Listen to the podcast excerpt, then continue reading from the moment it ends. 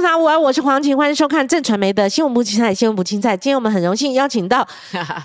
高雄市长未遂的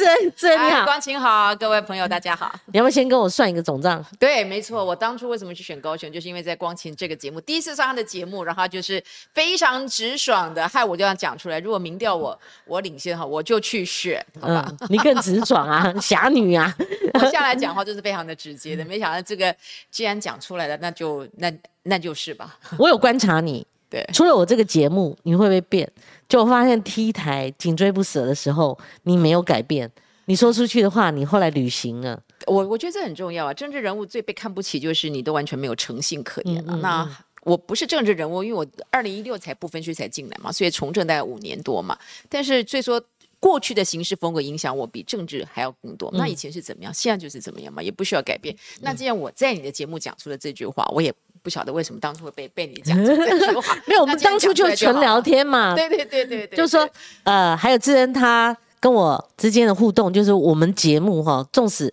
也拼命的抢通告，但是呢，当你看到就是说他已经开始上很多节目的时候，而且那时候的节目讯息，柯志恩都讲说你的选举意愿不高。是不高了，因为我们还是希望在地的嘛，还是希望在地。为什么每个人都说你应该更早到高雄？我说不是更不更早的问题，当初就是锁定你要有在地的出战，这是最好的，而且你要培养年轻人嘛。嗯，那我我怎么知道说在地的大家都觉得目前准备度不够，然后再加上一些的因素，就变成剑指就变成是我。可是那时候我还是可以拒绝，只是不晓得上了你的节目之后，开所有的氛围已经你已经知道有那些氛围在，那我那个时候其实还是没有这么大的，因为我还是觉得在地是应该优先的。所以当你讲出来，我讲出。这句话的时候，我也震了一下。后来发现说，既然讲出去的话，然后就是就就该怎么样就怎么样，就毫无悬念嘛。好，就就就没有办法，就你讲出来的话，你就必须要做。所以有人认为说，因为当然不会说把我黄光琴端上台面说柯志恩是因为黄光琴节目问出来的哦，我也不会这样敢自居了哈。那大家说，其实还是朱立伦。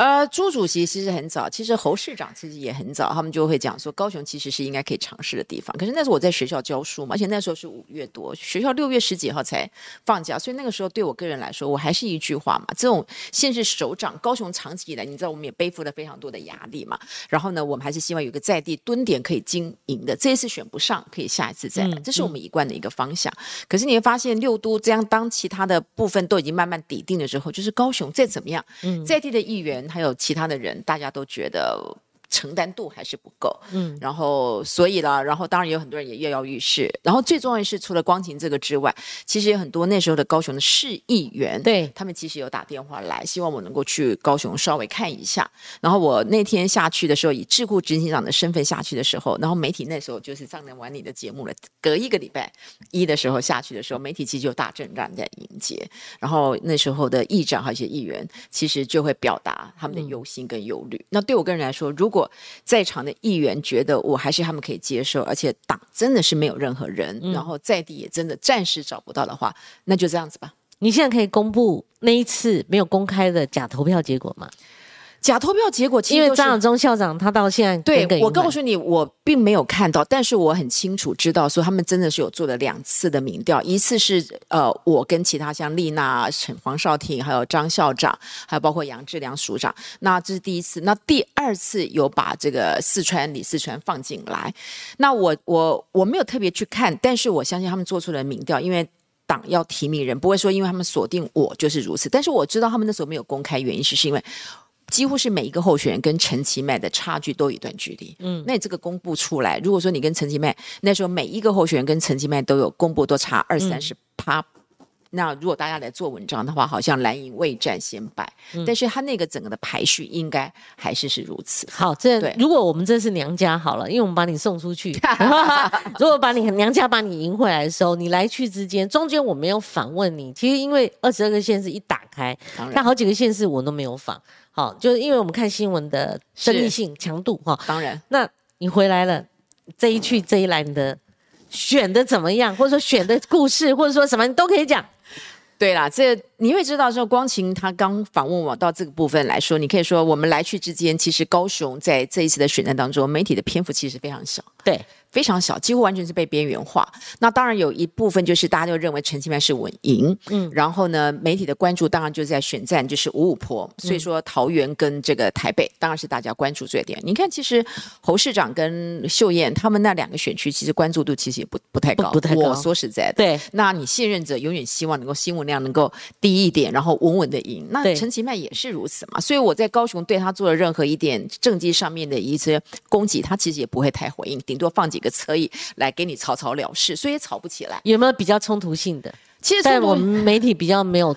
其实冲突性的部分里面就来自于，其实你要叫我回想起来，还是有蛮多的，比如说高雄的浮尸这个问题啊。但是你看我的浮尸的问题一提出来，然后呢，其实他就派一些精神科医师啊，或者一些，然后永远，然后他永远就会告诉你，反正你对于他们的枪击事件，然后公安问题，比如说他那个自强一路那个，你看我们的那个两半年之内同样一个地点那个塌陷，那个本来就是一个很大的问题，这要在台北市还得了啊，还得了？你说光是在爱河淹了。几个人？你说要是在柯文哲，他光是一个外面的停车，这个这个还这个下雨天有没有？这个台风来，光是那个水门没有没有关，你就不晓得被炒作几天。对，那高雄无声无息，这都是很重要的事件呢。所以表示说，高雄的不管是媒体或是全国，因为地方记者他的这个报的声量不太大，但你全国除了你从台北下来，可是又没有，所以说你就会发现几个真正是大家应该关切的问题，并没有被妥善的。注意到，那我相信，当然是现任者他们在媒体的掌握度上面，应该是比我们这种挑战者来的非常非常多。我跟你说，我在我在我在那个高雄，完全都是海军方式的。我刚开始还非常的天真的把我要去拜访的这些宫庙有没有，就是一二三四五，刚才我去拜访了什么宫什么什么宫，就发现三天之后，陈其迈把同样的次序再一次，然后媒体标题就告诉我拔庄成功，或者是策反等等之类，就会这样。然后其实也会让很多单位都觉得还蛮困扰的。他们有些时候就是客气，不管是接待他或接待我都很客气，现在反而变成好像就变成是一个角力战。所以你看我后来之后我的。公开行程其实不多，但是都在跑，就是用海军的方法，不要让造成对方就潜水艇吗？潜水艇就在潜在地面里面。嗯，然后有些时候你看他们就说哇，你看这个十九个里长全部站出来，然后媒体就会报叭叭叭叭，你看全部包括蓝营的地方都一概的支持陈其迈。那事实上这或许是一个事实，可是票投出来也不是如此。所以我们这种非政治人物都非常。体谅到对方，然后就觉得好吧，我们就可以感受到你的这样的层面嘛。所以我觉得这都是在高雄很困难。然后你就我说实在，在台北你借个学校干嘛？因为台北市政党常常轮替，反正大家见怪不怪。可是，在南部，在高雄二十几年来，我们先排开韩市长那一两年的时间，大部分，所以你看很多人在借场地，在做很多事情都要都要看，都会有点觉得要要看别人的脸色一下，不太敢。公开的对你表达什么？这是在高雄里面，我觉得，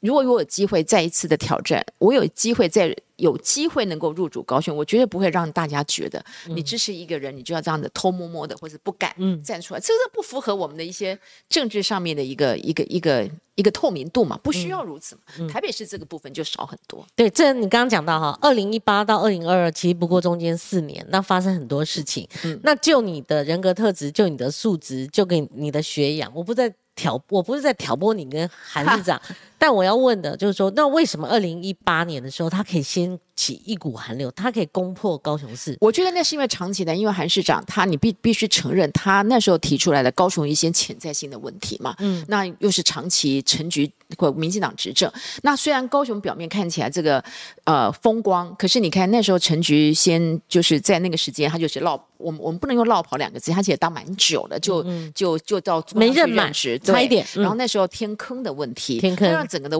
整个的氛围，整个的氛围，你不要忘记那时候其实还有这个管中明事件，那时候就弥漫一股大家讨厌民进党，还有东厂事件，对东厂事件嘛，然后大家就弥弥漫这一股。那韩国瑜你看出来，他讲话也不像典型的政治人物，然后呢，他指出一些高雄的问题，其实他有点直破到高雄。像我到高雄去，高雄不是没有工作，高雄是缺乏高薪的工作。那我们也其实很多的子弟都是北漂到台北，那他就提出了北漂青年这件问题。我不管他有没有解决，起码。他是第一次告诉大家说：“你看，我如果当选，我可以让高雄的产业多元，可以让经济变好，北漂的人回来。这对很多北漂青年，对很多的父母亲来说是有。然后大家很希望赚更多的钱。可是高雄，我还是强调，他的薪水就是比较低嘛。所以为什么很多人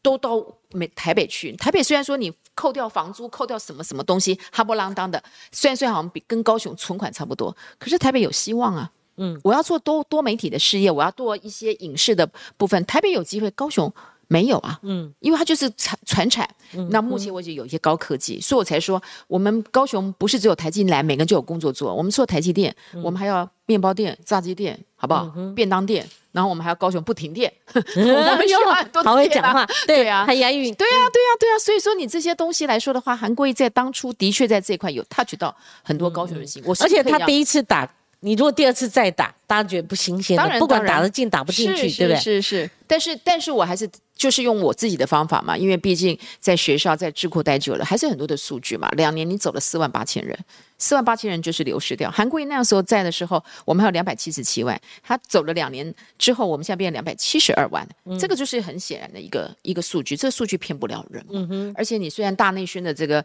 台积电来，的确让我们的房价，哎，房价高，房价高，我们有做过，我们节目有做过。但重点是年轻人买不起啊，或者是你重新要换房，你也没办法。所以高雄的的这些潜在的这个经济因素还是存在。所以我那时候其实不高兴，其实有点生气的地方就是，高雄的观光还有很多的产业，其实没有你想象中。那么多，可是你看陈其迈的后援会旁边站出来都是大老板，在想大老板站出来，你都不知道你的员工其实还是苦哈哈的薪水，整个的这个整个的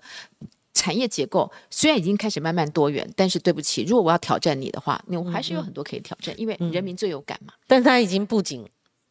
人气立牌站后面了，非常多，而且我告诉你，而且。而且我像陈其迈这次真的，你他的谨慎度是让你超乎你想象之外。他大概输过，所以非常的戒慎恐惧。即使我下去，大家都不看好，说啊，柯震要么就四十万票，那五十万票等等，就是你输三十趴以上的，都已经被唱衰成这个样子。你看他还是亦步亦趋啊。像我去发表了一个教师的政策，当天晚上十点要打电话给教师工会，高好第二天他要来跟大家见面。然后我去核发产业工业园区，去跟他们几个主管吃饭。或干嘛之类，人家客气请我吃饭。下午两点钟，这些主管都接到他们的那个园区的主任说：“哎，听说你今天有跟柯真吃饭呢？我只告诉你，我们都知道了，陈吉曼也知道。嗯，类似这样子。哎呀，引我赢赢我这么多，盯得很紧啊，非常紧，所以滴水不漏，滴水不漏。跟上次他对韩国瑜轻忽。”对，我觉得即使柯震像被去被这么被唱，所以他还是把我当做个咖，好不好？还是这样子，每一步当中他都完全做到。我去的每一个地方，我做的每一件事情，他都要再去 double check，没有办法让我有任何一丝的恐惧。这种就不仅不能输，而且他干脆了哈，想说反正要赢，而且还要赢很多。对，如果赢差距很小的话，也难看嘛，哈。他们说要赢百万票啊，不是我说百万票啊，百万票。他们喊出百万票，我说百万票，我是希望我高雄市民的年薪可以超过百万，好不好？因为百万票我不在乎。好，这最后结果开出来哈，你是四十点一六趴，他是五十八点一趴，其实过半很漂亮了，他的部分。五十八趴，接近六不会啊，他们都说过他们会赢六六成多啊，离离他喊出来的目标有距离，距离差太多了，而且只赢过十八趴而已啊。没有，我我的意思说他是五十八点一趴还不错，你的也。跟他差没多少。我说这如果以男四个月来看，四蓝绿四成的话，四成算守住，吓死所有的人了。对，五十二万九千六百零三万，四个月五十三万，已经五十三万了，而且是高雄历年来第二、第二、第二好的成绩。最重要是我们的议员呢，那是我最大的目标。我们的议员现在还是还是议会最大多数，陈其迈赢我二十几万票，但是我们的议员席次比他们多。对。这个这个是让我我觉得比我自己得多少票更高，就破了他呃很高的这个防线而且他那时候就说喊出来要让议会过半，对。然后你看我们的我们的议员还比他多出了两席，这是他们的他们真的是在初选的提名机制上真的是出了问题。而且我们如果把高雄跟台南跟屏东所谓的南三都，国民党其实是选的不错的哈。像黄伟哲上次赢这个高斯博五万多，可是他这一次。也差一点哈，也是三十八万七千对上他的四十三万三千，也差不多四五，也是大概四万多，四五万多。就上一次很多人参选，或许可以用这个原因。可是现在谢龙介有人讲说没没什么再选啊，然 大部分是用认真空战的方式哦，那没有那种地毯式的，就没有很辛勤的，像这个，甚至可能连这个柯震的打法都没有了哈。那黄伟哲这时候还低空掠过了哈，那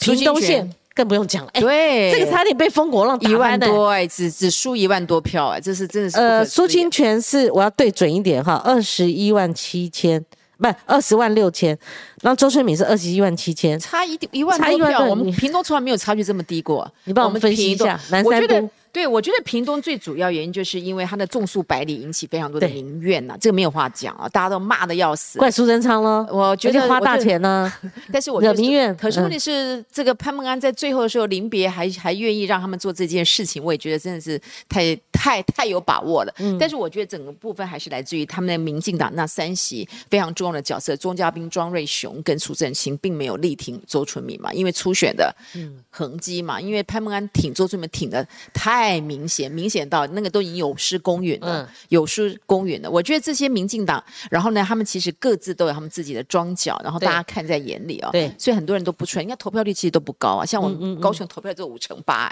这根本以前哎，韩市长那时候呃那时候七成有七成多哎，我们现在只有五成八，这创历史新低的。嗯就绿营其实不太，我们也没有太沾沾自喜，因为绿营都不出来投票，嗯表示对现况其实他们不会把票投给国民党，可是他们可以不用出来投吧。嗯所以这样子其实是会造成这次选战比较是差距比较近的地方了。对，以前那一次中呃那个郑丽文，嗯还有呃那个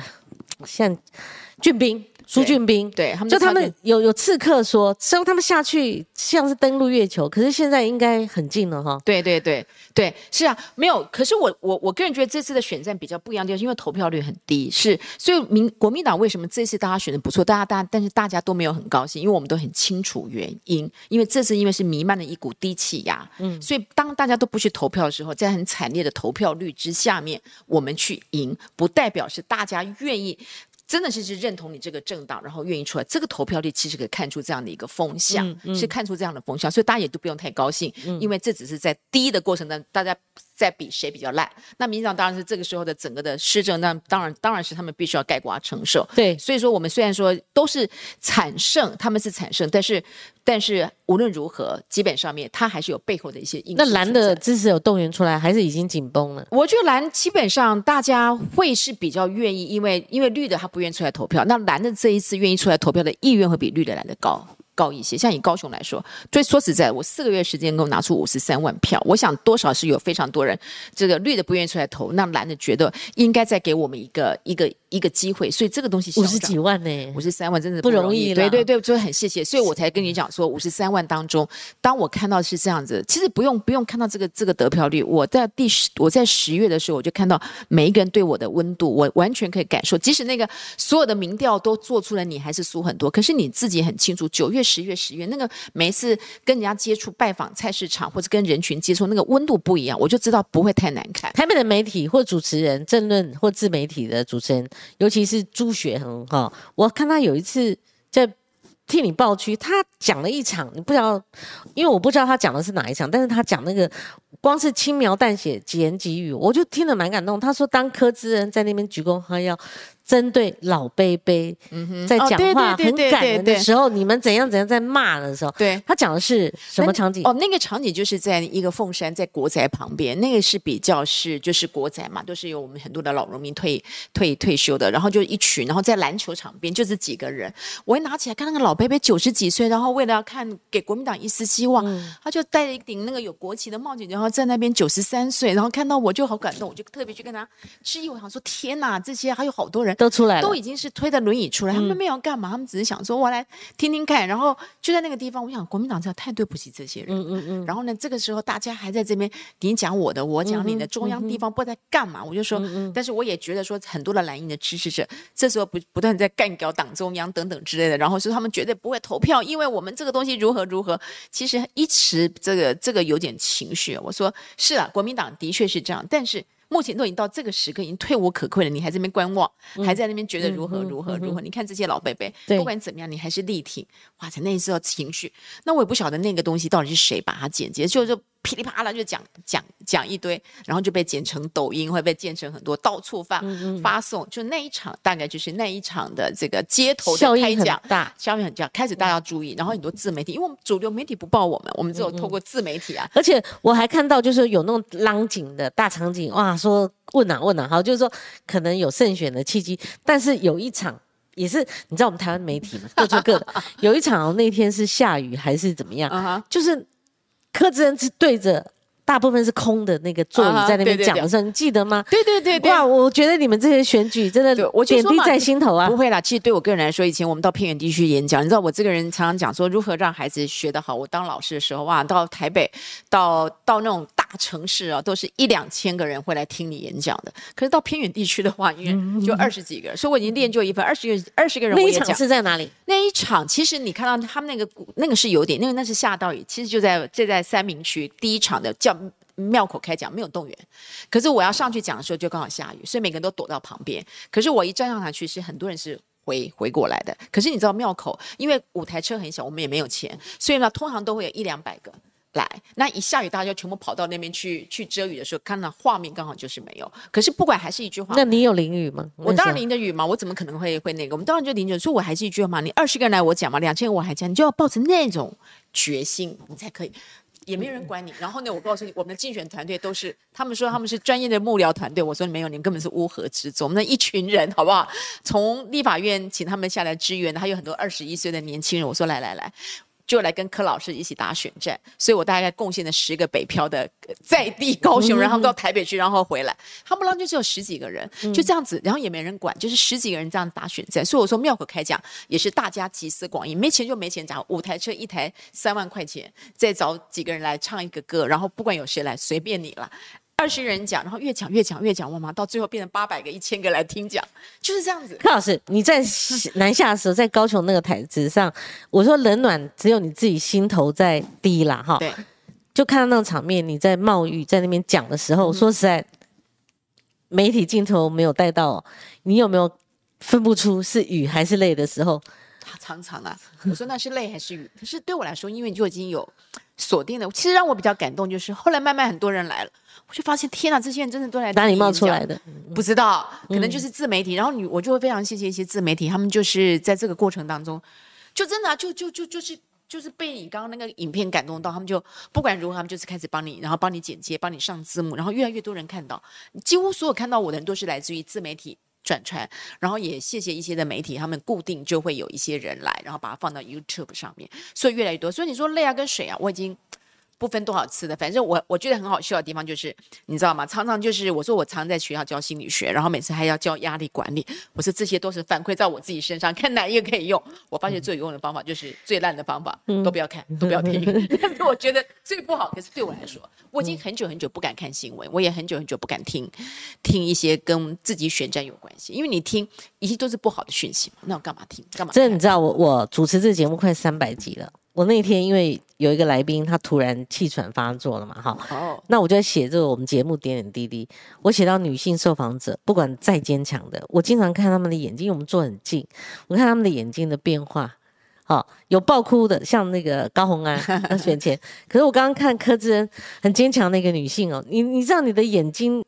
泪水都在你的眼眶里嘛不？会了，你就是不要让泪水流下来，因为你会有一些的委屈，然后你就觉得哇，比想象中的辛苦。可是辛苦，嗯，还当然辛苦啊！你你，我觉得最辛苦的地方就是我们从小大到其实就要把自己的事情做好就好吧。你看你去念书啊，你去干嘛？主持节目啊，当老师就是很认真，我就是很认真，因为就是有那种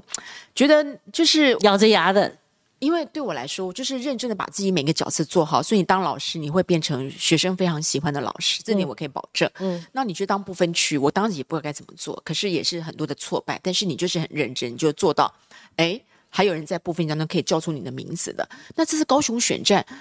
当个就这刚开始去高雄，人家圆的扁的你也不知道，但是就就去了，然后比我想象中的艰辛，然后被。被防堵的，还有民调，民调每次出来就是让你很痛苦，因为每次都差距都是三十趴、四十趴，然后大标题永远都民调哈，民调挫折，看不到这个嗯车尾，灯永远都是这种这种民调的方式啊。所以说呢，更有很多在你十一月的时候，还有一个某一个我都要点名啊，中华精英什么交流协啊，会，金交学对那个 bus 什么王志胜就是那个中就是他中华精英交流就是学会，告诉你，你到十一月你还做错民调还是十八我敢讲，就是说对选后被检讨的民调有两个，对。哦，就是不是只有一份哦，就中华精英交流学会，另外就自由时报。说起来，那个主主流媒体如果做这个民调，我我们不敢说是假民调，但是是跟选选举的实际我自状况差太多了，他差太多啊！我自己真的说不太过去。嗯说不太过去，我自己很清楚。其他从以前到也做民调，我们也做民调嘛，是就是你这样端出来，你最后要被检验的嘛。你民调也不能差太多，就乱做吗？还是民调可以？close，这个公司可以 close 掉的。我相信你也不要再就也不要再相信，但是我觉得还是有点不公平，就是既然你都知道它那么烂，嗯然后都没有恭喜你，问题是有很多的主流媒体还是把它当标题，它变成一个选举战的一环，它民调标题啊，还是当当标题？标题，你都知道它这个公司这么不具有公信力，还把它当标题，你这种当标题对于我们很多蓝营的支持者，还有对议员来说，那个都是一个很大的一个震撼，因为他发现你 hold 不住，那怎么办？会有很多的恐惧，会有很多的部分。虽然我知道从很多选举跟大家互动的这个温度，我可以知道。真的是还不错，可是看到这种数字，我现在又非常相信数字。那个对我来说也是一种，就像我告诉你，为什么我会觉得有些部分就是我们过去香港就是很认真做事，在高雄我们也很有诚意，也很认真。可是发现怎么这么认真？当你自己用尽全力的时候，你得到的效果都不是你自己可以的。嗯嗯我可我当然可以知道说选举不是只靠个人，要靠团体，可是也不应该是如此啊。然后这个东西其实一直到十一月多，后来我才放掉，就是我告诉你说，我完全完全不看这些，也不问任何媒体，而且你知道高雄的这个。这些媒体就很喜欢，特别喜欢问你。当当你这个民调很低的时候，特别喜欢问你啊，这个民调你怎么看？我当然就就说尊重尊重。可是当说尊重的时候，其实心里也干掉的不得了。如果到底是真的假的？如果他们这两家的民调跟其他很多家他们做的不一样，也就算了哈，差距很远，跟实际的这个选举结果后来被检视也差距很远。那问题是说，他每一份如果都是这个趋势的话，那真的。你要听听看他们在选后来交代，也没有，也没，听到，然后就不了了之。应该交代一下。然后这些执行长，你说那个王王理事长之下，你现在还有办法在这个媒体上面再继续讲你的这个部分？你的你所指导的，你所主导的这个民调公司做都是那么失准，你现在讲的话有哪有任何的公信力？嗯嗯我这是觉得真的真的就是如此啊。哎，还是啊，就是报纸还是照照发，然后这个，然后明年的总统大选，你这个还是继续王教授还是继续上节目、啊，然后你下次还可能还继续公布民调、啊，还在公布民。调啊？我觉得难道都不需要为你自己所做这些这么离谱的民调？你所公布的民调跟嗯事实差距多少？差近二十几趴，我觉得对对我觉得这也太离谱了。呃不只是高雄咯，其他的民调，其实在这两家这中间，后来选后，我也看到有些媒体人也是很勇啦哈。那我今天也不会因为柯志恩或者黄志恩、呃绿志恩坐到这里，蓝志恩我就不敢讲话了哈。其实有一些媒体人，因为我们都有脸书，他们就把那个报纸真的留住，把那个几份民调都留住，哦真的选后啪嚓贴出来。我觉得看到，如果我是呃负责人，我会汗颜的了。因为这样公信力没有了嘛，哈。没错虽然说民调各家哦各各各司其职，各各有各的调法，可是真的大不一样。那那我说民民进党也没公布他的民调，也没有啊，那你对啊干脆直接公布民他们在进党公布一下就算了。不会啊，他们在昨天李俊英跟黄敏慧的时候，他们还他们还在说还是有五五婆啊，他们是还是这么认为啊。所以我觉得这个东西其实。这个这个东西这一次就是一个照妖镜吧。那我觉得群众应该好好的检视你，你这个东西都反走过必留痕迹，你可以拿过去到现在。比如说我做民调来说，你看 ET Today，它到最后时候其实做出来我们也有三成多啊，那你去四成其实差距不大，类似像而且现在主流媒体它会转成，对不然你这家什么精英交流协会谁知道？你为什么民调？那当时很多侧翼粉砖，对他的爆料什么东西，对。好，或者四长毛他爆料什么，或是这个民调明明知道就是干木亚，好，但是你如果透过主流媒体转成的话，它就产生一个效应了。是那那这样的话就没辙了，哈，对没辙，因为主流媒体他甘愿这样做的话，没有任何的判断力的话，那你真的没辙，哈。而且我对我觉得，我觉得还是有一个必须要讲，像你说这种民调公这种民调单位哦，为了要带风向车成立的，但是重点是我们所信任的几个大的媒体，为什么要拿他们这些民调来当大标题，好像变成是这样？你既然不不相信他，你为什么把他所做的东西当做一回事来来做很多这样子的一个一个一个标题？这些是让我匪夷所思的。而且有些选区他不需要这样带，嗯哼，那你真正的跟选举其实实际情况，我讲台北市好了，你再带你也赢不了。是所以这个手法其实是大家都在检视嘛，因为因为一翻两瞪眼嘛，我可以这样一翻两瞪眼，那没有差距这么大。如果你你哦差距大的，你们自家的你就把它讲五五坡，那没有差距这么大，你就把它拉大更大一点的话，是，那说实在这个这个后来就要被检视，被检视被还有一点就光清，我还是真的觉得在这一次主流媒体不报台不报不报高雄也不报台南，但是自媒体，我会发现这次选战除了这些民调公司可以让几个人震垮，可以永远不要再相信之外，自媒体这次发挥非常大的功效。我那个四成的选票都靠自媒体不断帮我们，所以自媒体未来会是我们在很多选战当中没错一个非常大的一个主流，否则你都没有看到任何的主流在报道我们，为什么还有人会知道我们？就是靠自媒体。对，其实呃，自媒体它是未来整个我们讲舆论的主流。对你不要小看这些徒手单兵徒手的这些自媒体，嗯因为自媒体它某种程度，它也它不会受政党所影响，当然也有甘愿了哈。但就是说，如果呃所谓的媒体政论节目都安插所谓的御用主持人的话，这个等于说商选情了。嗯哼，out 掉了，终于，嗯哼，好、这个民民事解除了这个周玉蔻他的主持，另外一个，好、这个本来要被监督的，他立刻垫上来，还有特殊政治任务的，直接去当媒体主持人，像徐国勇，哎，这个一翻身完全没有旋转门哈、我就觉得这也是蛮蛮意外的。对啊，我也觉得这个民进党好像连演都不用演了，对不对？你你徐国勇当初真的说，媒体基本上面我们都知道你背后有比较倾向一个政党的倾向，可是还是稍微要演一下吧，还是稍微也需要让我们觉得有一些，你总不能就说你在这整个，我觉得媒体现在目前为止，你当然会找几个蓝的议员去上这些节目，你发现哦，没有找立委，就是找蓝的议员去上这些节目，可是你每次在问话的这个前提就已经是完全就是有一些的。引导了，你知道这些议员能够讲什么？所以我真的觉得台湾这这些媒体，难怪现在越来越多人不太去看这个主流新闻，就开始去看 YouTube，看不同不同东西。未来如果主流的媒体都还是这么样子的，有一些的偏差的话，我想会促使更多人完全走向自媒体的方法。我我建议哦，蓝绿哈、因为这个状况不只是绿营，但绿营很严重。嗯哼，建议不同的政党，不管哪一个政党，走出同温层。对，我觉得绿营这一次败选检讨迟迟未出炉，那我们看到有一些零星的媒体报道，我觉得都不敢讲重点，譬如论文一个字都未提，去怪抖音。好，抖音当然有公务员，他们可能被锁定，就像美国，就像最早你知道谁在进抖音吗？印度，他们哦动作很快，但是针对公务员，因为你很容易被追踪到。我觉得这个东西，我觉得无可厚非。如果公务员要跟进，像美国、印度，他们都早就这样做。美国是最近的新闻，可是你如果把败选去怪说是抖音的假新闻，说实在的，在氛围上面，抖音这次并不是，而且没有办法在法选举里面有发酵，对，并没有不是这个原因。当然当然，可是它是一个最大的借口嘛。对。他反正只要任何选书就用认知作战嘛，只是认知作战的工具不一样嘛。对。那这次的工具是抖音，可是背后他都还是认认为都是来自于认知作战嘛。嗯。可是我觉得选民其实并不是被这些影响，他就是真的就是你民进党做的没有符合我的期待，而且六年给你这么大的一个机会，嗯对。可是从头到尾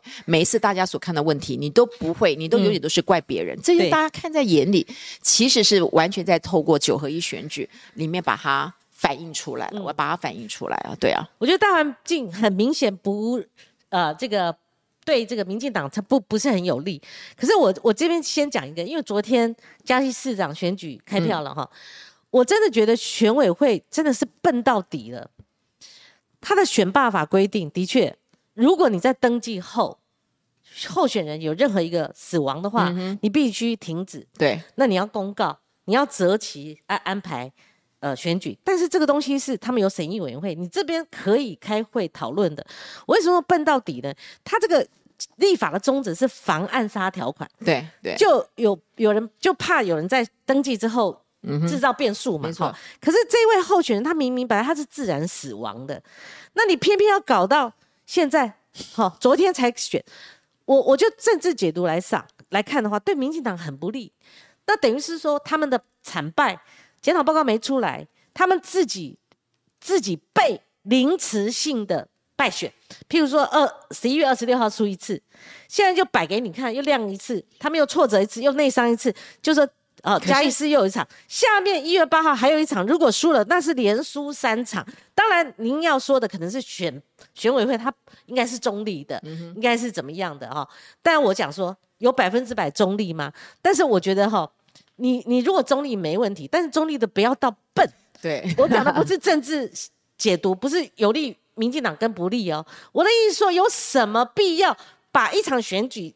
另外搞到对，好几个礼拜三个礼拜，延了三个礼拜，你再啊再再动员耗费的耗费成本资源不过我告诉你啊，如果连延三个礼拜，其实包括黄敏惠还有我们，其实是非常担心的，因为我们担心，如果说单一就是全国都把焦点放在你这个地方，你很多东西被检视，那种检视，然后再加上媒体，他们掌握大部分的媒体，其实黑的白的，他们这样这样讲，其实是。大家都还知道那个结果是未未料的，那没想到说这一次突然出了一个宏威的这次的补选，哎，这个宏威补选它完全是把百分之八十九十的这样的这个媒体的效应全部吸过去了，所以黄敏惠可以在这个过程当中就好好的再继续做他市长该有的。我觉得这个东西其实对于对于整个选战来说，我们会放下放心放稍微放心。我们当然知道黄敏惠她的这个亲和力各方面是没有问题，可是你知道民进党他会打选战，所以当他延迟三个礼拜，然后当国民党九合一其实胜的比较多的时候，我们那时候其实会担心说会不会因为他想要严宽恒事严宽件的发展，对对，非常非常害怕，因为都是全部在这个地方，然后配合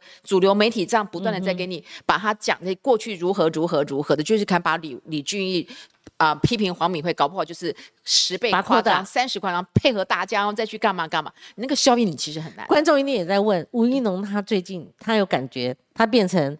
之前蓝营所谴责的我其实，严宽和模式了。可是我你们觉得全党打他一个，而且我觉得黄子哲，我说实在，黄子哲我不是不认识哈，人身攻击到骂人家是脓包，我看吴一农或许他有些他夯直的地方，或者说他诶、小留学生来台湾，好回来台湾，他的这个不像我们土生土长嘛哈，他在语言转换语言转换，或是政治解读理解程度，好，跟他没有政治敏感性，这你都可以批评。但你批评人家脓包，我认为你要道歉啊！你说那那你还不是批评那个什么韩国瑜？但我跟你讲，韩国瑜是真草包，我就跟你讲一句，吴一农到不了脓包。如果吴一农是脓包，韩国瑜是脓草包，我告诉你就这样。这是光晴的观点，我我的观点不代表柯真的立场。为什么？因为我们对政治人物有基本的认识。嗯你如果这样子哦，为什么不行？啊，常讲一句绿能蓝为什么不能？对，不要比烂。好，这过去国民党也也希望不要比烂，这样你要有个新的政治价值嘛。你如果人身攻击到说你骂人家脓包，或者说全党打一人，有的没有的都这样打，就等于是换边打了嘛。我想国民党也不希望我觉得我觉模模式，说民进党为人所诟病，就是你们这些侧翼，你们变打手了，对不对？哦媒体也变打手了，对不对？反正这个自媒体的主持人就一定有他自己的一个观点嘛，像光晴他敢讲出说韩市长是一个草包，我想这点一定会被很多蓝营人也会攻击，因为他们认为韩市长讲出了非常多高雄当初的一些的弊端的长期隐藏问题，所以他才会有办法翻转。可是，在你跟他接触之后，你有这样的观点，大家都会是尊重。我告诉你哈，我回一下哈，刚刚那个 Sen 不，我不知道他是什么名字，还是假账号。黄大姐是一个非常记仇的人，我告诉你不，不是记仇，没有所谓的仇，我就是要把韩国瑜打下去。我花了一年多就要把他打下去，绕跑，不负责任，对，有很多理由。好，这是我个人的，对我个人，你不要用你自己的好片面的理解或者完全不理不了解事情，我就是刻意把他打下去，不是因为记仇。好，你说要要仇没完没了了，对不对？好，这个光晴是资深的的记者啦，他都会跑很多的新闻，跑过很多的政治人物吧。那我想他对于他很多政治人物的观察，对自媒体有他自己的我们有有当然当然你对嗯对对对。那对我个人来说的话，当然我在高雄里面，这个大家其实对有很多人是对韩国瑜他的团队，还有整个李四川整个团队所带给高雄的一些的改变，包括录屏等等，他们目前为止还是非常的感念的。所以每一个人嗯角度不一样，你当然要从你媒体的角度，嗯但是高雄市民有高雄角度。那我同样是国民党的候选人，那我当然知道这个李四川没话讲，对我，我当然我当然也会有我自己的一个一个角度，所以很多人都是看，你看从你那个角度来看，像以吴一吴一农来看，我们我也很惊讶，因为他在这次跟蒋万大家认为的时候是在双帅，嗯然后那时候被媒体包装的非常的多，然后我也很清楚，就是他从美国回来，他有一套美式的幽默或美式的想法，那这个东西其实在那时候全部大家在选的时候，大家只看中他某一面，对于他深层可能在陈述在论述对很多的想法里面没有那么大的一个检视，所以他就可以在跟外安的过程当中，就是把两个全部都烘托到一个非常高的一个层面。可是这一次，当你必须要面对是另外一个，大家就会检视你所讲的每一句话。那我觉得他面对记者的态度来来说的话，我想他也不是故意要要对对记者不尊重干嘛，那就是因为他刚好时间控制不当，然后他每次一到了现场的时候，他又一副用他自己那个美式的一个方法，因为在美国很多人在开玩笑干嘛就是这样，可是他完全不知道这整个台湾的氛围并不是如此，所以他就是触到一个地雷了嘛。那之后他对于很多的政见、很多的想法，其实我说实在的，以立委的水平来看的话，他讲的东西太空，太空，包括。松基的这个迁移，还有包括他对于所谓的国民批评，是可以批评，让你没有问题，这完全是可以批评。但是你也知道，台湾的选举，我真的必须要说，台湾的选举，大家对人比对事情是更敏感的。所以大家谈论是，你看我们台湾选举，谁管你政见，才管你公共事务，他就是喜欢讨论人，因为人是有温度，好玩。所以你要打这场选举，每个人都有他的策略。你刚刚说他的策略里面，当你有个对名词把它附加他在他身上的时候，你就会去开始会引发大家对这这件事情的兴趣，美曲。可以赚取到流量，所以从头到尾，美国、台湾都一样，大家对人的兴趣远高于对事的兴趣。那吴一农可能没有搞搞搞清楚这一点，他他是选战经验太太薄弱。我也很惊讶，那么会选战的民进党的团队为什么没有进去？因为大家就讨论讲这些人设的问题嘛。那你看吴一农还是在对他的这些政见里面不断做辩驳。可是当你的人设已经被设定在于你自己没有办法讲出一个很好的论套，你就已经被关上你的外表跟你的脑袋。并没有，可是那是因为，就像你说，他的转换可能有一些的问题，他很多的议题，他可能就这么认为，可是他根本没有进入到议题的讨论，就已经被大家。他的松山机场啊，其实我也跟洪维我们有交换意见，因为他也是媒体，我们是老老记者嘛，哈。像像呃吴一农提到说，如果后送送到那个医院的。停机坪，你这可以探讨，可以检讨。每个医院都有停机坪吗？对，可行吗？这这是属于是好。那同样的，我跟你讲，差别在哪里？我就一套标准。我骂韩粉，我同样也骂网军，民进党的网军。嗯，韩国瑜可以放纵韩粉。我儿子是我领养的，他六岁到八岁，他从小到大一路坎坷。你你也见过这个孩子，他被韩粉或者说刻意的私讯来攻击，而且。摆明了是兄弟，还叫我们两夫妻跪在地上打巴掌，而且连续性的这样恐吓你，你不置一词，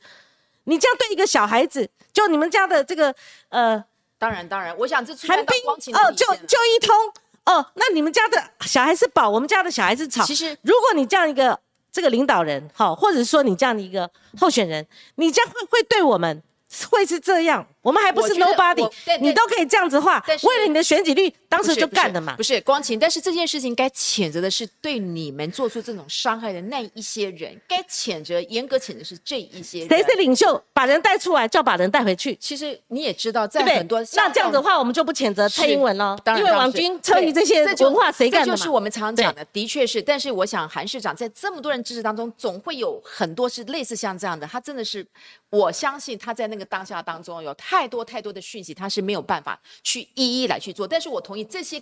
对你孩子，他对你们家庭这样，这件事最应该被严格谴责。这些的自发者应该是被严格谴责的。我也相信，不管是蓝跟绿，这些人都不应该用这种方法，特别是牵涉到我们女人的这个。我跟你讲啊，这个底线。这你平常因为呃红威确诊了哈，我不因为跟红威跟他先生，我们都是媒体人，我们我们我们差不多年纪，而且我们以前一起跑新闻，他是跑财经，我们跑政治，我们彼此认识哈。那陈凤新呢，跑政治，我跟红威反而不熟，我不因为他是媒体人。而他没有就职，他就去选立委。我不因为这样子，我没发脸书，我发脸书了，我也质疑，我也谴责这样的一个绕跑行为。可是他在选举过程当中，他是一个面向，他这个议题并没有发酵。吴一农也没有穷追猛打，民进党也没有穷追猛打，因为民进党也有这样的一个案例，对不对？也有这些例子嘛。所以，我我是觉得这公平一套标准，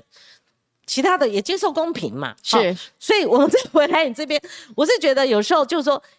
我有时候看蓝绿哦。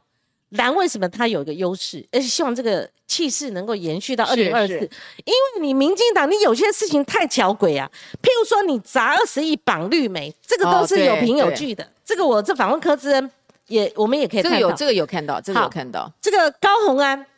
六十万，你那么大动作，你们选前、选前、选后，你们媒体有新闻没新闻，你们媒体已经超乎一定的比例这样去斗争，对，好。就是会为什么舆论后来整个翻转？他会觉得说你们这一席好，就算他选上，你们也也也想借由不这个符合比例原则了，报道对的不符合比例原则个。重追梦党跟司法的这个介入，而把他拉下来，你们可以补选，要重新拿回这一席嘛？那卫福诶卫数位部花了两百亿，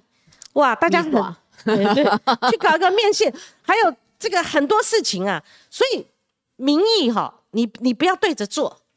包括兵役最近也在讨论，对，延长对你到底延不延长？你辅一个一个论调，郑文灿一个论调，然后国防部一个论调如果国防部今天有人跟他交，呃，这几天有跟他交正，如果邱部长，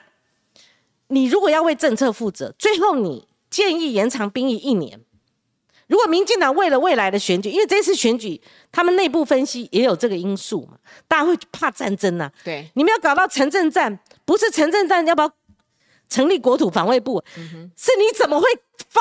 引引起战争，然后打到城镇战，打到巷战？那那不是大家都惨不必打了啦？没错，不是去探讨后部要不要成立国土防卫部，而是说那前面不是打起来了吗？对大家是不要战争。如果因为这样子，他的政策被推翻，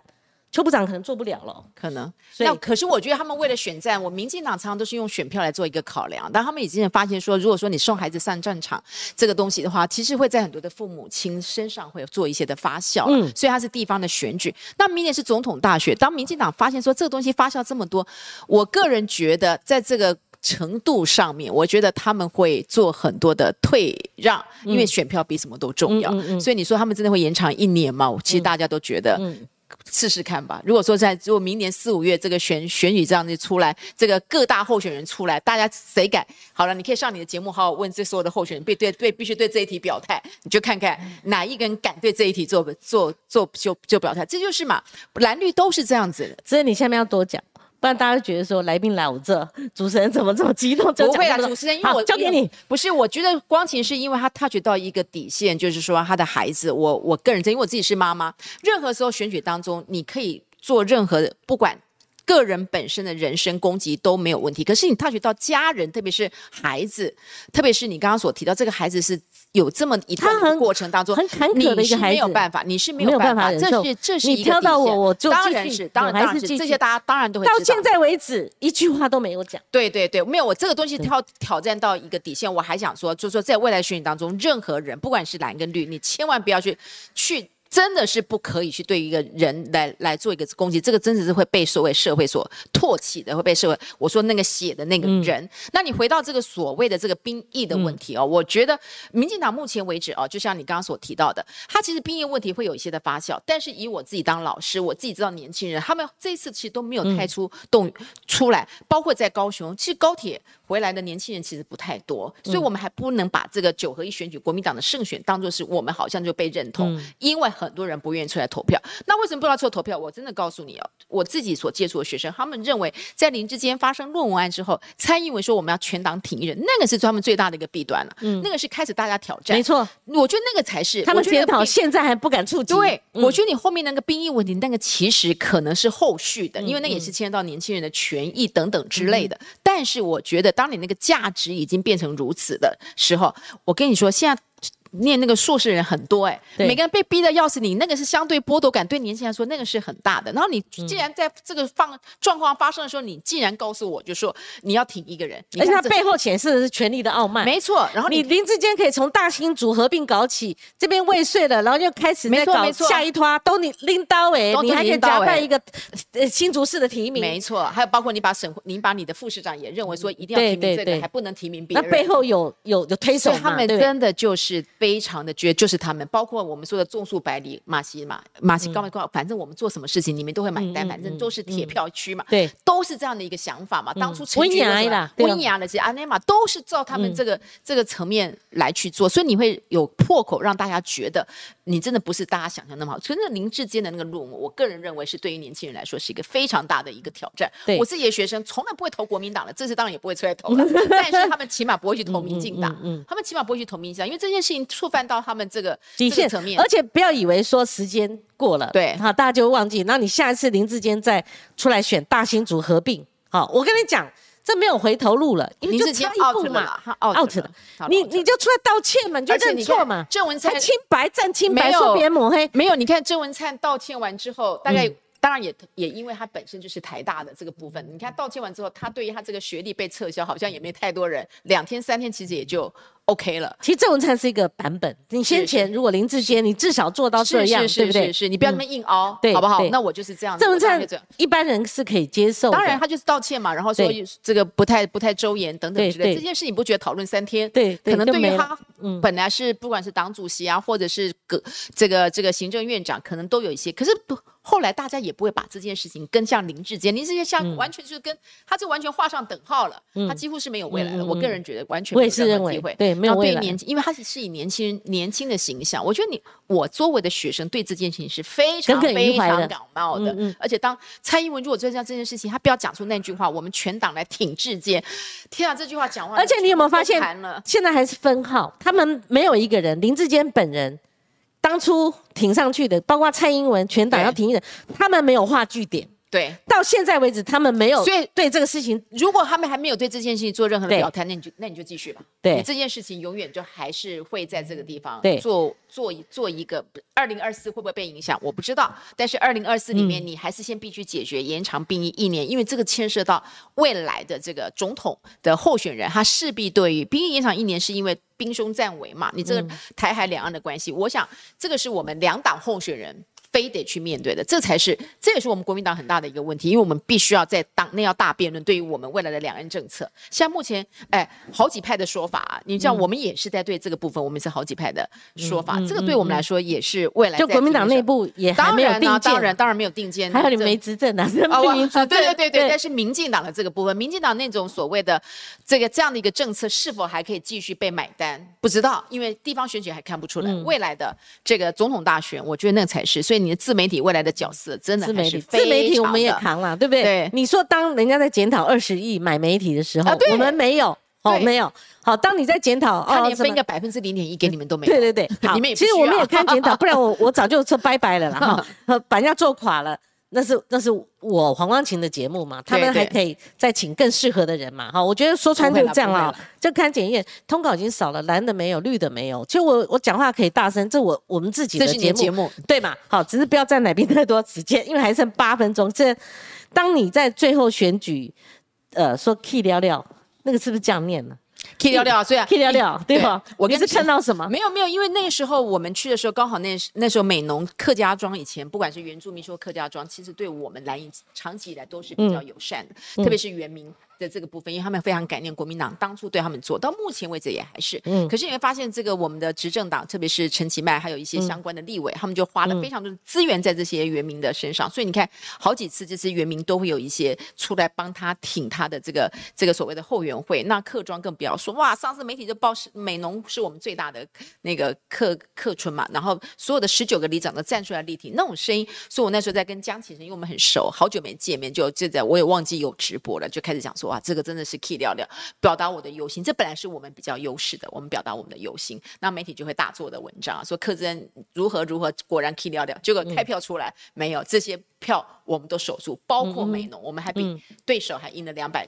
多张票，那表示什么？我还特别 Google 一下美农哎，对对对，美农的以前的选票的蓝绿属性啊，是是是结果美农还赢了两百两两百多票，但但但这个东西还是我们国民党的属性啊，就是我们还是要非常的谨慎。未来你四年如果还真的必须要经营高雄的话，我觉得这是长期对我们比较友好。可是因为我们已经太久没有执政，给资源给各方面，我想这是一个非常现实的一个问题嘛，对不对？对，人家的路，人家什么，然后。修完弄完，然后你又没有资源，你你人家为什么要来支援你这个政党？你不能只靠诚意啊！所以二十年没有执政，对我们来说的确是，包括我们未来很多的社团的经营等等等等之类。所以那时候是表达我的忧心啊！不过我我要我跟你讲一个最好笑是，即使我们都赢了，这几个区域都赢了，可是媒体还是会给你大标写什么了？陈其迈在这几个区域大有斩获，大有斩获，大有斩获。他跟过去的两年前的这个得票数来比的话，他多。多了三倍，多了几倍。问题嗯是他还是输我啊，可是媒体就不会说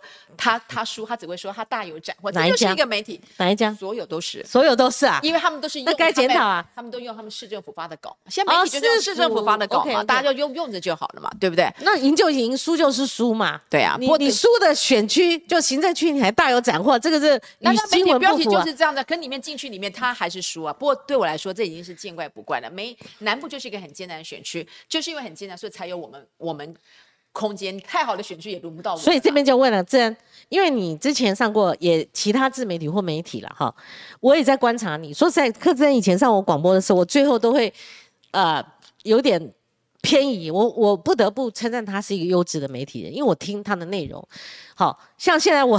我也是某种程度好，我也在观察他，可是屡试不爽。屡试不爽，我观察他，他他是有一些风范的，好，有一些原则的，好。那现在也是对你呃一个发问哦，这是外界说你还会继续蹲点高雄吗？还是说你下一步怎么走？我会蹲点高雄啊，因为五十三万的选票，还有过去一些历史，我觉得南国民党对不起南部人。他把这个重点，包括这些的选战，把所有的资源，我也可以同意啦。当你资源有限的时候，你当然要选那个五五坡，而且很有赢的地方，因为这对国民党未来的整个的执政才是有帮助，完全同意。可是过去长期以来，对于很多人的培养等等之类的，所以对我个人来说，我到了南部，我本来就是南部人啊，这其实一点违和都没有。屏东哎，屏东，对不对东？屏东跟高雄，高高平本来就是一个一个一个一个。非常大的一个生活圈嘛，所以对我个人来说，高雄我当然会愿意，所以我买了车子，然后我会找房子，所以在下一次如果没有人再再来承担，因为你不知道谁会横空出世，搞不好有些年轻人愿意，然后大家来初选等等之类，如果还是没有人愿意来承担，我必须，而且我说到做到，我都已经在、就是被大家高雄大家的直接、他的热情跟感受，但我们都已经这样的状况之下，公投补选罢韩这么一块事情当之下，你们还愿意出来力挺我这样子，大家还是对我期待，没有什么理由不不留下来、啊我我刚刚是。不是口误？是优质的媒体人去，应该是优质的立委。那时候常对你的称赞，然后不改其口。那这个这，那你刚刚有一句伏笔是说你打算这样做了，可嗯是未来四年很难讲。对，万一有人要进组，你的意思是说，马上二零二四的立委选举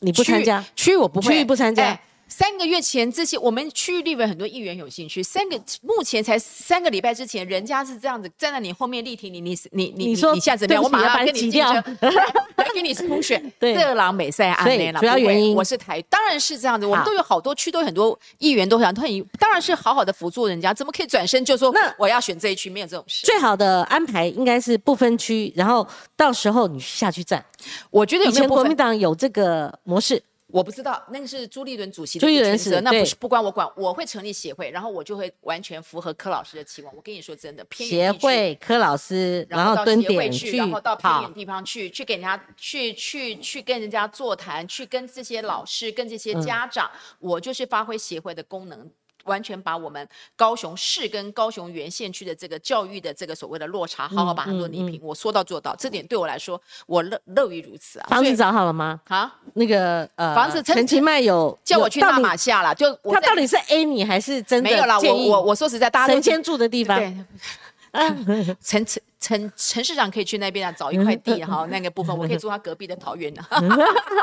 大家好好为为原乡，他去对原乡的医疗，我对原乡的教育，大家好好让我们高雄越来越好，好不好？我觉得嗯这个东西是还蛮重要的啊对，所以我觉得我觉得这个是蛮重要的。我们今天科 科前委员的流量已经破千了，同时在线一千了。黄光琴骂人，好不好？不是，前面他那个眼眼眶里都是泪，还没破。我骂人也没破，大家讲到大马下江就进来了。好的，陈市长，好好在纳马夏发挥嗯医生的专业，我去发挥我教育的专业，是咱们一起为我们偏乡地区的教育跟医疗好好奉献一下，可以吧？这样就有正我向们我们能量吧趁着人多哈，我们我刚跟你确认几件事情啊，柯委员，那你之前也在我节目中把事情搞大了，我讲的我们搞搞出大事来了，这这不不能再搞大了，不选区域立委哈，这个会续留高雄。续留高雄，然后以协会然后继续蹲点，然后继续勤跑基层，我会啊啊，主要放在教育哈，对，教育但是但是我还是要说，我现在还是学校的专职老师，一二三，我在学校还是要教书。我有十几个学生，论文还需要靠柯老师帮他完成，好不好是？还是需要辅导学生。等这个学期过完之后，我们再来看看全新。但现在还是会在学校。那最后只要收尾了哈。其实这如果王宏威再赢了，你们这气势是延续，因为宏威他自己有做这个节目讲，他说他为什么压力这么大？他说气势不能断，如果断到他这边就中断，等于有个断点要重新再哇，还好啦哦还好对，还好。他给我觉得还好给自己压力太大了。对对对当然还有他未就职就去参选这个压力嘛。我说他会陷入一个无限循环了哈，对他来讲也很吃力等等。那所以您您认为二零二四在这个大环境不利于民进党，因为民进党很多立委即将参选立委要连任的，他们真的很热的，就是很像热锅上的蚂蚁了。他们也有少数的零星的有放炮，也质疑中央哈。那我们陆陆续续在我们节目中会邀请他们哈，他们也会来哈。那您认为二零二四这么好的契机？国民党他保得住吗？而现在都在讲谁配谁，我觉得国民党最重要的原因是，就是你在四五月我们的党内的初选。机制要透明跟公开，当你机制透明跟公开，然后民进党目前为止也看不出任何反省的一个迹象，那国民党如果能够公开，然后就像我们这次选战一样，大家都是打团体战，像我们都去到南北互相串联是打团体战，然后让民众觉得这是一个值得信赖的政党，而且他回来可以把我们的经济，把很多地方，而且两岸可以维持一个比较比民进党更加平和的一个一个状态，但是绝对不是卖台，这点绝对要说清楚，不会是因为跟国民党投国民党就好像跟对岸要如何，绝对没有这种事情，在安全能够保障大家的安全原则之下，又要告诉大家，国民党是有机会把台湾带到一个经济更加好的一个状况之下，国民党当然大有可为。你们国民党对于两岸论述，所谓两岸路线，目前没有整合。需要大对，变论。之前我有时候看我经常看你在赵康节目上政论哈。我说实在，你你们是党内比较中道的、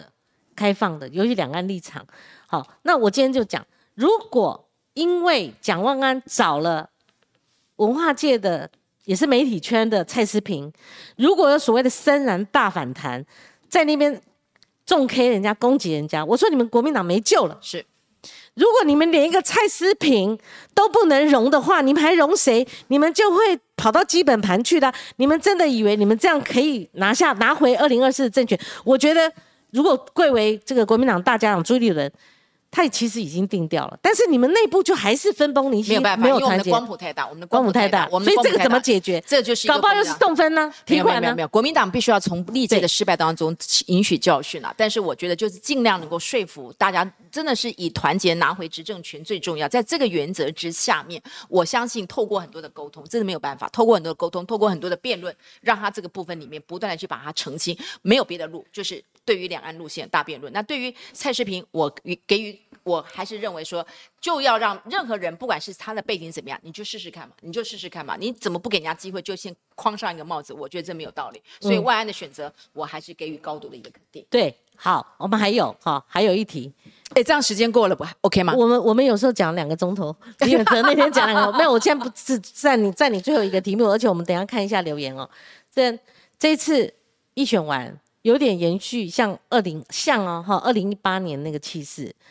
那慢慢的没有听到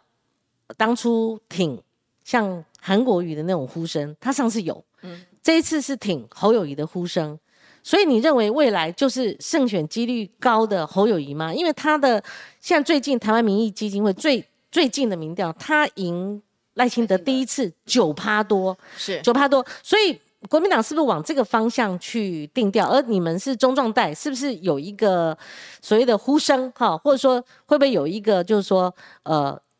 中立的、中道的，或者我觉得建议性、理我觉得，性的我觉得建议出来我？我觉得这点你要很放心啊，因为朱立伦他经过过去这一段的一个沉潜，还有包括再一次的这样子主导这一次的九合嗯一，你可以看出他所征召的人选，虽然过去有坑坑巴巴，有很多中央地方有不同的声音，可是结果论来去看，他当初的抉择，选对的人做对的事情，而且他的整个政策，这个不管是亲美友中和日，反反正就是都维持一个适当的一个距离。事实上，这个中道理性在台湾经过这么多纷扰当中，我觉得朱立伦的路线目前是正确的，而且他也很清楚，不要每次都说他是不是剑指二零二四。其实我对朱立伦的了解，就是如何把他这个国民党放大到最大的一个公约数。所以我相信，目前为止就是用用一个最正确的一个工具。我说的一个工具，你说最强的这个只能透过民调，有没有其他更好的？比如说，现在有非常多的技术的方法，真的能够选出一个。上次有初选，这次会吗？民调不等于初选，但不知道。所以我的我的意思说，你即使不初选，那你如何说服我们党内的这些人，这个选出人就是最强的候选人？我现在就是一个工具平台，